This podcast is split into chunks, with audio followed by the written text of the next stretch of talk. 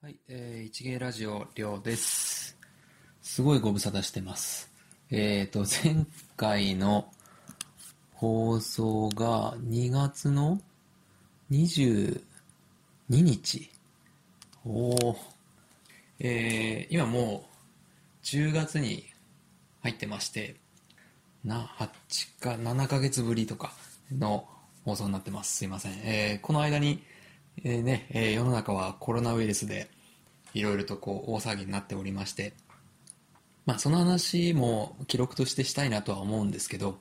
まあまだ、えっ、と、決着してる感じもないですし、えーそんなにね、ポジティブな話でもないので、まあ、どっかでまとめて、えー話せればいいかなと思ってます。で、えー今日はですね、えいよいよ今日10月2日、2020年10月2日に、えー B リーグ、バスケットボールのプロリーグが開幕します。えー2020-21シーズンというのが、えー今日開幕戦という形になってます。えー前年が2002えー2019-20シーズン。2019年から2020年にまたがるシーズンですね。が、えっ、と、先ほどのコロナウイルスのせいで、3月下旬でしたかね、に、えーまあ、残りのシーズン全部中止が決定と、えーなってしまいました。なんとか頑張ってね、最後あの、無観客でやったりとか、えーなんとか試合をと思ってやってたんですけど、えーどうしてもまあ、選手の方で、えー陽性の方が出てしまったり、まあ審判の方で陽性が出てしまったり、で、どうしてもこう、当日に、えー陽性が発覚しましたってなってしまうと、まあもう、そこからね、代わりの、え審判の方探したりとか、えっ、と、選手もね、なかなか足りない状態で試合するのも、まあ危険だったりしますし、えー難しいっていうことで、えーその試合は中止みたいなことも、えー起こってました。まあそれもあって、えーリーグ自体が中止という形になってしまいました。えーまあ3月に中止になってしまったので、当然、えーリーグ戦も途中での終了。で、一応順位としてはついたんですけど、まあ多分、優勝したチームもそんなにこうスッキリはしなかったと思いますし、最後ね、えー盛り上がるチャンピオンシップ、えーっていうものがあるんですけど、まあそちらもね、できずにじまいという形になってしまったので、まあなかなかね、消化不良のシーズンになってしまったというのが前年です。で、まあ、えーまだコロナウイルスの方収束はしてないので、えーまあ観客の上限数を半分にしたりですとか、多分チームによってはもうちょっと減らしたりとかっていうのはあると思うんですけど、シーズンとしては開始する、えーっていう形になって、えー10月2日、いよいよ開幕戦を迎えるという形になってます。えーまあちょっと繰り返しになりますけど、まだまだね、えー収束したというわけではありませんし、未だにやっぱりまあ亡くなってしまう人もいらっしゃるので、えー十分に、まあ、選手も含め、えーブーサーの皆さんも含め、スタッフの方も含め、もちろん審判の方も含め、えー十分に気をつけてシーズンの方を進めていっていただきたいなというのは前提にありつつも、まあようやくバスケットが帰ってきたなという形になりました。で、えー今手元にですね、あの、ナンバースポーツ雑誌、専門誌ですかね、の、えー雑誌の B リーグ特集、まあ、ムック本が置いてあります。これまあ、毎年僕買ってるんですけど、全チームの紹介、えーが載ってます。えーバスケって結構ね、まあ、サッカーと近いのかもしれないですけど、選手の入れ替わりが結構激しくてですね、えっ、と、まあ、ツイッターで、えー常にこう追っかけてはいるんですけど、なかなか全部掌握しきれないなというのがあって、え特に今年はもう、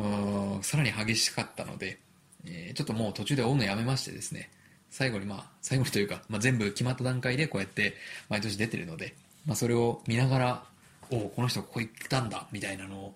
えまあ、振り返りっていうのもちょっとおかしいんですけど、えー復習予習を兼ねて、えーこれを開いて読んでいってます。で、えー今日の放送はちょっとこれ見ながらですね、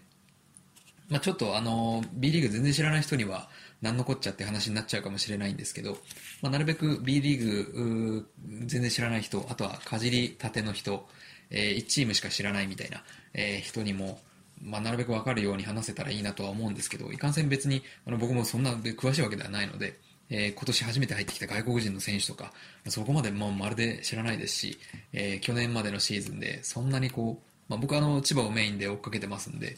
そんなに当たってなかった地区のチームとかはなかなか詳しくなかったりするんですけど、まあ、その辺はちょっと、えーご了承いただきつつ、まあまあ、えー楽しいシーズンが始まるんだなとえー、思いながら聞いていただければなと思います。えー、さらにこう放送もね、半年以上ぶりなので、すいません、えーとかあーとか多くて、聞き取りづらいかもしれないんですけど、放送はね、えー、途切れずにやりたいなと思ってたので、まあ1年やらなくてよかったなと、いう感じです。はい、じゃあすいません、始めていきます。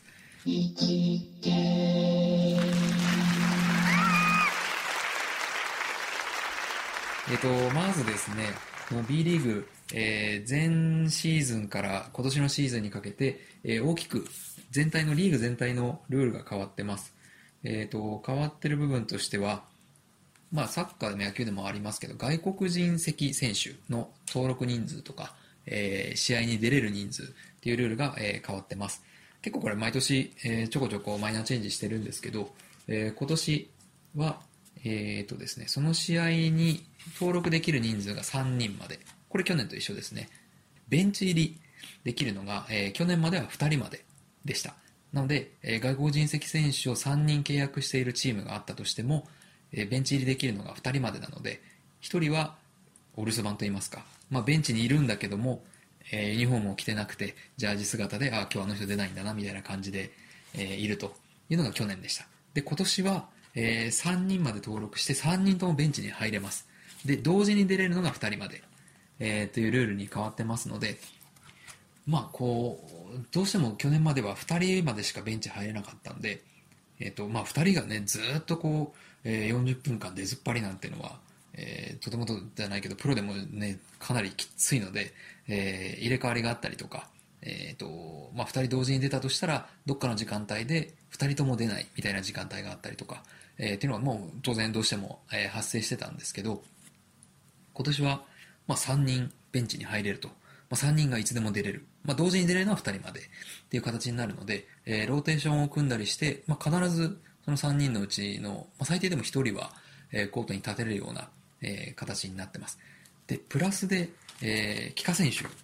まあ、あのー、なんていうんですかね。外国生まれで日本人としての登録に変わった選手を、まあ、帰化、えっ、ー、と、帰ってくるに化けると書くんですけど、えー、帰化選手と呼んでます。で、え、その帰化選手、もしくは今年から新しくできたアジア枠ってって、え、アジア、各国の、え、国の、え、国籍の選手については、まあ、帰化選手と同じような扱いになりますと。アジア枠というのが今年からできてますので、その3人登録されている外国人選手が2人まで同時に出れる。プラス、えー、帰化選手、もしくはアジア枠選手が、えー、1人ベンチにいますので、その人も出れる。なので、うんとまあ、見た目、えー、外国人の選手が3人同時にコートに立つような時間帯があったりします。で、えっ、ー、と、ややこしいことに、こう、日本生まれの、まあ、外国人の血が入ってる、もう本当日本生まれの日本人みたいな選手もいたりしますので、えー、その人はもう、機械でも何でもなく日本人になりますので、なんかこう、喋れるのは英語だったりとか、まあ、あの、見た目外国人だけど、完全に関西弁喋るとかっていう選手もいるんですけど、まあ、その人も加えたりなんかすると4人こう立っていてで1人日本人がいてなんかこう NBA に日本人が出れたぞみたいな、えー、見た目になる場合もあります、まあ、ちょっとねこれあのオン3とかオン4とかって、えー、呼んだりするこれ俗語ですけどあのすることもあるんですけどこれまあなんかこう若干差別用語にもなりかねないので、えー、まああんまり言わない方がいいかなとは思います。あくまでもオン2、まあ、外国人選手外国人外国籍選手。が、えー、2人までオン2ですね。えー、まあ、今年からはそういうルールに変わりましたというのが大枠です。で、えー、あとはリーグの分け方がですね、えー、去年までは東地区、中地区、西地区と3地区に、えー、分けて、えー、リーグ戦を行ってました。まあ、1地区あたり、えー、6チームかける3なんで18チームが B1 という一部のリーグですね、えー、に、えー、所属とで、B2 は同じように 3×3、あ 6×3 で18チームで、えー、リーグ戦を行ってました。でそれが今年からは、えーと、東と西の2部制になってます。B1 の東西、B2 の東西、みたいな感じですね。で、その同じ東地区の中で、総当たり、えーと、4試合ずつですかね。で、えーまあ、東地区のチームであれば、西地区のチームと、年間2試合かな。で、えっ、ー、と、1チームか2チームかと4試合やるみたいな、え感じになります。なので、もうほぼほぼ東地区のチームであれば東地区のチームと対戦。西地区であれば西地区同士で対戦。っていう風になってきます。まああそんなもんかな。大きく変わったのはそんなようなところです。でえー、っと各チームもうねあの移籍が非常に多かったので僕も頭に入ってないんでもう見ながらご紹介していきたいなと思います。ざっといきますけど。えー、まあ東地区ですね。僕あの千葉ジェッツっていうチームを追っかけてるので東地区の方が当然詳しくはなってるんですけど、えー、東地区の紹介ざっといきます、えー、北からレバンガー北海道という北海道のチームですね、えー、ここはずっとあの織本武彦っていうレジェンドがいたんですけど40何歳で48だか9だか、えー、でずっと現役選手でやってましてで去年もまあ、なんていうんですかね、普通に試合に出れるっていうとちょっと失礼な言い方になっちゃうんですけど、もう本当に48区には思えないぐらい一流の選手で、えー、やってたんですけど、今年からはまあ現役を退いて、今社長だか会長だかっていう形になってます。でプラス松島っていうすごいなんかこう明るい人気の選手もいたんですけど、その選手もまあ引退という形になってます。まあ、あの、とある YouTube でもう、あの、思い通りのプレーができなくなったみたいなことを言ってたので、まあ、何かしらこうやっぱね、スポーツ選手だといろいろ怪我とか爆弾抱えてたりすると思うので、その辺がちょっと限界に来てしまったのかもしれないなという選手ですね。まあ、野球でいうあの新庄みたいにすごいこう盛り上げるのが上手な選手だったので、ちょっと寂しいなという気持ちはします。で、一方で、えー、今年入ってきた選手がですね、えー、まあ、牧前っていうイケメンのお兄さんがいるんですけど、この選手もずっと北海道にいて、えー、一瞬、一瞬というか、えっ、ー、と、去年、えー、横浜に移籍をして、で、またカムバックという形で戻ってきてます。で、えー、さらに、うんとですね、外国人が2名、ニック・メイヨっていう、去年千葉にいた選手ですね。えー、すごい若くて、もう、なんていうんですかね、センス感じる選手だったんですけど、どうしてもま千葉の今年がね、結構補強しちゃったので、えー、なんていうんですかね、クビになったっていうのは多分もう溢れてしまったっていう感じだと思うんですけど、まあ、その選手が北海道に来たと。で、プラスもう一人、えー、ジャワット・ウィリアムズっていう、僕のイメージだとあの、アルバルク東京ってまあ、チャンピオンのチームですね、にいた、すごいこ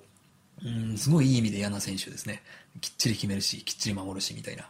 で、でかいっていう選手です。で、この2人が北海道に来てると。で、主力選手としては、えー、桜井亮太、田島朝日、えー、橋本龍馬と、えー、この辺が揃ってるんで、なんていうんですかね、タレントとしてはなんか去年より揃ってるんじゃないかと思えるような、チームになってます。で、ヘッドコーチも変わってますね。宮永さんに今年から変わっているという形になってます。まあ、北海道もね、あの地場というか地元の人たちがすごく温かく応援しているチームなので、ぜひぜひ頑張ってもらいたいなというところです。で次、えー、少し降りて、えー、秋田ノーザンハピネッツ。まあ、あの、高校のバスケだと、やっぱりこう、秋田ってバスケ王国のイメージがありますね。あの、能代工業っていうところが、えー、います。えー、スラムダンクっていう漫画でもね、あの、最後のチャンピオンでこう、モデルになってた学校ですけど、えー、まあ、なので、ちょっとこう、バスケ王国みたいなイメージのあるチームです。え、はい。で、えっ、と、主力選手としては、え、中山拓也、細谷、えー、正志か、え、とか、あと古川とか、え、その辺が、え、残っている形です。まあ、ほとんど去年の残ってますね。安岡龍と、え、あとは伊藤隆も残ってますね。で、あとは外国人がハビエル・カーターとカディム・コールビーと。まあ、ここはね、とにかくあの、なんていうんですか、スティールっていう、まあ、ボールをこうカット、奪うみたいなところと、あとリバウンドがすごく強いイメージがあります。で、えー、ヘッドコーチも変わってないですね。前田健三さんですね。すごい熱くて好きなヘッドコーチです。まここはもう去年からのそのまんま熱く速くつうまいみたいなえのを継続してくるんじゃないかなと思います。で、えー、次、えー、次は宇都宮ブレックス。もう古くから、あえっ、ー、と、宇都宮ブレックスっていう名前になったのは最近ですけども、えっ、ー、と、非常に昔から強い、えチームになります。で、メンバーとしてもほぼ、ほぼ変わってないです。うんと、ヘッドコーチが安西隆三さんと、まあ、先ほどちょっとスラムダンクの話しましたけど、安西コーチっていう、えー、リアル安西ヘッドコーチですね、がいるチームになります。あとは、えー、まあ、バスケ、なんとなく知ってる人だったら聞いたことあるであろう、田臥勇太、まあ、えー、NBA プレイヤーですね、が、え、キャプテンを務めるチームになります。でそこからもう主力選手は変わってません。チェフ・キブス、平島、遠藤、竹内康介、えー、渡辺光が、ライアン・ロシターと、えー、あと北川ですね。で、このライアン・ロシターっていう選手が、えー、帰化をしまして、なんとこんな一流の外国人選手が日本人扱いになるっていう非常にもう卑怯じゃないかぐらいの勢いのチームです。で、プラス、えーと、琉球にいたジョシュ・スコットっていう選手が、え、ここに入っております。この選手もね、210センチ、すんごいいい選手なんですよね。で、プラステーブス海ってすごい若手の選手もいたりとかで、もうここはうまくはまったらもう多分普通に勝てないチームになってくると思います。勝てないっていうのは周りのチームがですね、はい、非常に強いです。で、次は千葉ジェッツ。えー、ここも、えー、おそらく周りから見たら卑怯なぐらいの補強をしたんじゃないかなと思います。えー、去年に引き続き、えーまあ、日本代表富樫勇樹、原修太、藤永、えー、西村文雄、あとは田口茂弘ですね。えー、田口はもともと秋田でブイブイはしてた選手です。えー、シューターの選手ですね。で、去年もう爆発してた女子団艦にこうフィリピンという選手がいて、えー、プラスギャビン・エドワーズっていう超有能な外国人選手がいるんですけど、この選手も帰化をしまして、今年からは、えー、まあ、帰化選手として、えー、プレーをしていく形になります。で、それに加えて、セバスチャン・サイズっていうすごい素敵な名前ですけど、えー、サンロッカーズ渋谷というチームで非常に大活躍した選手が、えー、千葉ジェッツが獲得しちゃいまして、えー、外国人移籍選手として、え、千葉に入ってきております。で、プラスは、え、佐藤拓磨ですね。もう、この人ももうほぼ日本代表の選手ですけど、えー、滋賀ですごいこう有名な、えー、トッププレイヤーでした。というなんかこう誰を5人使うんだっていうぐらい、うん非常に粒揃いのチームになってます。まあ、今年もこうこれだけ揃えたら優勝しないとダメだろうって、えー、ファンでも思うようなラインナップになっております。はい、で、えー、前年王者アルバルク東京ですね。えー、ホームアリーナが、あ、一応こう、代々木第二体育館がホームアリーナになってるんですね、登録上は。ただ、えっ、と、メインでのホームゲームは、えー、立川になってます。えー、ちょっとね、アルバルクってこのチャンピオンチームがやる、えー、ような規模の会場ではないんですけど、2000人とか3000人ぐらいしか入んないので、えー、ただ今年あの、あお台場の方にアリーナを建てるみたいなことを発表してたので、何年かしたらお台場がメインになってくるチームになるかなと思います。で、ここももう選手は紹介する必要ないぐらいもう3、2年か3年ぐらい変わらずに、えやってますね。え、去年ちょっと怪我してしまった小島元気、あとは安藤聖也、え、ザック・バランスキー、え、アレックス・カークと、あ、このザック・バランスキーは先ほどちょろっと言った、もう見た目はあの、普通に外国人の選手なんですけど、バリバリ関西弁を喋る面白い選手ですね。あとは菊池翔生と竹内ジョージ。これは、えっ、と、えー、双子の選手です。で、あとは、えー、田中大輝、MVP ですね。去年、まあ、ようやくって言っていいと思うんですけど、えー、リーグの MVP に輝いた選手というのが揃ってます。まあ、今年も盤石でいくんじゃないかなと思います。はい。で、同じく東京のサンサンロッカーズ渋谷、えー、黄色いユニフォームのチームです。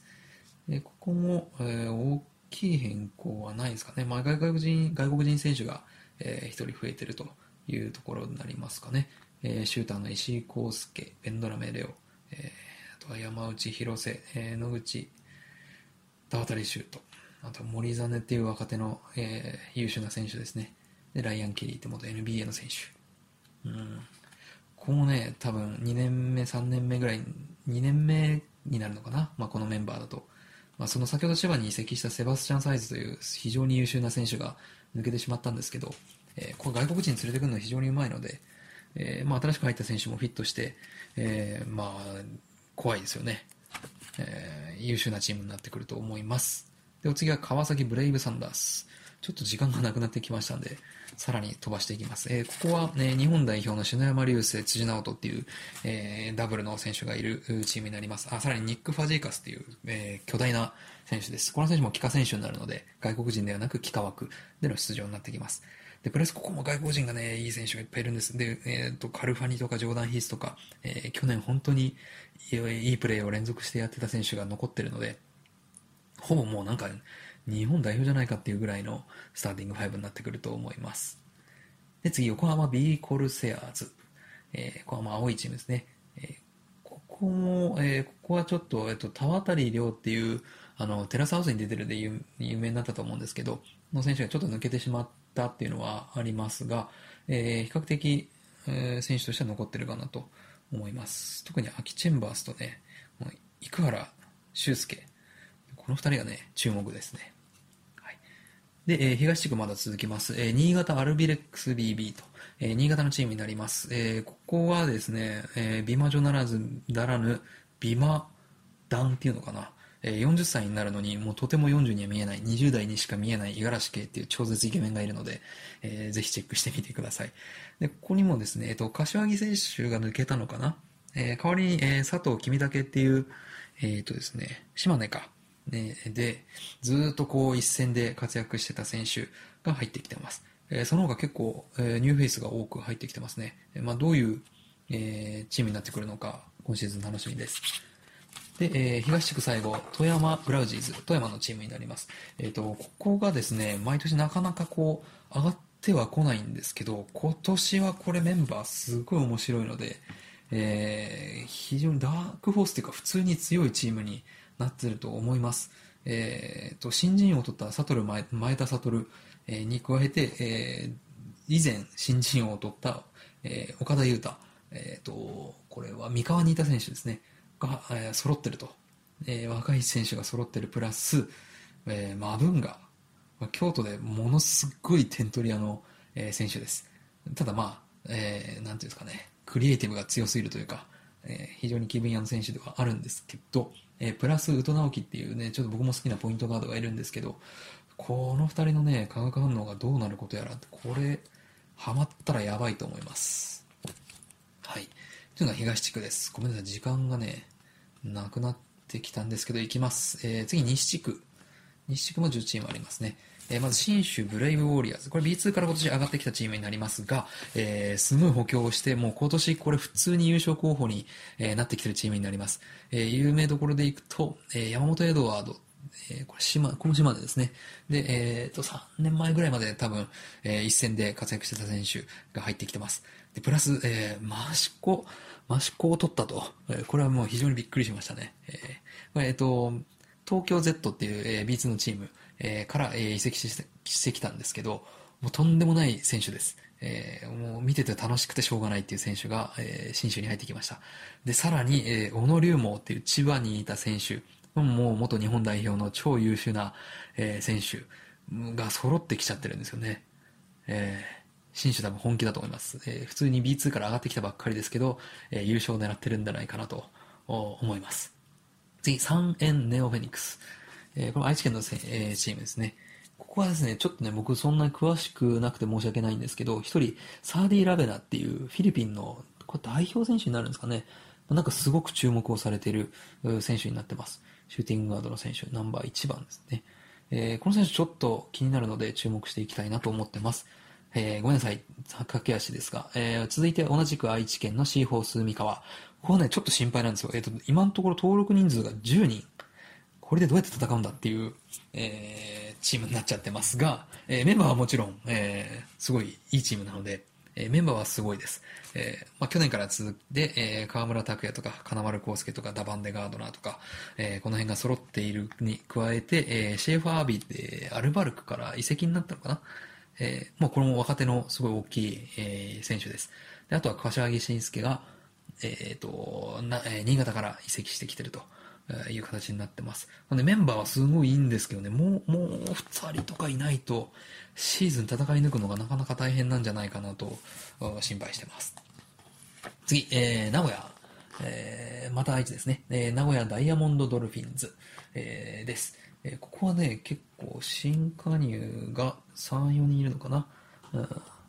えーまず僕個人的にはジェフ・エアーズっていうこれも琉球にいた外国人の選手なんですけど、えーめっちゃ大好きな選手で今年は名古屋で、えープレーをするというので楽しみです、えーさらにレオ・ライオンズ、えこれは、えーと富山に去年、えいた選手ですね、えこの選手もねいいんですよ、まあ、そんなにこう、え俊敏っていうわけじゃないんですけどシュートがとにかく入る、え選手です、えーさらには斎藤匠と揃ってますねこれ名古屋もなかなか怖いチームになってますはいえー次、えー滋賀レイクスターズ、えー滋賀県のチームです。えーここも、う個人的には、えー、狩俣っていう超イケメンの選手がいて、えーこの人が大好きです。あとは伊藤大志と、あと春山ケビンが、えー今年滋賀に入ってます。はい。えー次が郷土ハンナリーズですね。えーここがですね、えっと、ジョーダン・フェイゾンっていう選手、外国人の選手が入ってるんですけど、えーこの人はエクセレン、東京エクセレンスエクセレンス東京か、えー、にから、えー、移籍してきます。ちょっと、先シーズン B2 で結構勝ってた東京エクセレンスなんですけど、えー、まあ、もろもろでちょっと B3 に落ちることになって、各チームに選手がこう、じりじりに入ってます。まあ、その中の一人ですね。すごい優秀な外国人の選手ですんで、楽しみです。で、えー、優勝候補の筆頭と大阪エベッサ。ここはですね、まあ、ジョシュ・ハレルソンとアイレ・ブラウンが、えー、引き続き、多分真ん中張っていくと思うんですけど、えー、そこに、うんとですね、若手2人か、えー、土屋アリスター時雄と、これなんて言うんだっけな、えー、駒水タイガジャック。なんかこう文字見ながらじゃないと覚えきれない名前なんですけど、この2人がですね、若手の超有料株、有望株になってるんで楽しみです。ごめんなさい、もう、もう時間ですね。えっ、ー、と、次、島根スサノーマジック。えー、ちょっともろもろね、えっ、ー、と、スタッフの方で問題が、えー、発生してしまったチームですけど、えー、今年、えー、秋田から白浜、渋谷から杉浦、あと、ウィリアムスニーカーも秋田だったかな。えー、と、補強の方は比較的進んでいる感じです。あとはまあこの辺がうまく回ってくれば、えー、というところになります。で、えー、次、えー、B2 から上がってきた広島ドラゴンフライズ。ここも、あ、ここはまあ若いチームか。えー、になります。ここに、えー、先ほどご紹介した横浜から移籍した田渡亮っていうイケメンの選手。あとは、まあ、えー、と、滋賀から、えー、荒尾学って、まあ、もともと千葉にいた選手ですね。と、えー、アイザイア・マーフィーっていうね、これもね、若手の、この前あの、若手のなんかあの、オールスターじゃないんですけど、ちょっとこう、プレー試合みたいなのがあって、もうね、楽しくてしょうがなかったですね、この選手はね。はい。今年はちょっと、広島も楽しみです。で、えー、最後、琉球ゴールデンキングス、沖縄のチームになります。こうね、毎年毎年こう優勝候補に上がってきてるんですけど、なかなかやっぱ怪我人がどうしても毎年、えー、出てしまって苦しんでるっていうイメージはありますが、今年もメンバーは非常に揃ってます。えー、新加入でいくと、不入、えー、不入と、あ今村光太か、今村啓太か、えー、が新潟から来てますと。ああと、ウォッシュ、ジェイソン・オプシュバーンってこれ横浜の選手ですよね。が入ってきてますというところになります。あとはもう、岸本とか成美里とか、えー、田代、まあ、この辺りが、うんと全力で、えー、プレーできるようになってくれば、楽しいせチームになるんじゃないかなと思ってます。はい、ごめんなさい、B2 もね、行きたかったんですけど、もう時間がないので、えー、この辺りになります。えー、今年も B リーグ始まります。非常に楽しみですんで、えー、楽しく観戦していきたいなと思います。以上になります。さよなら、ありがとうございました。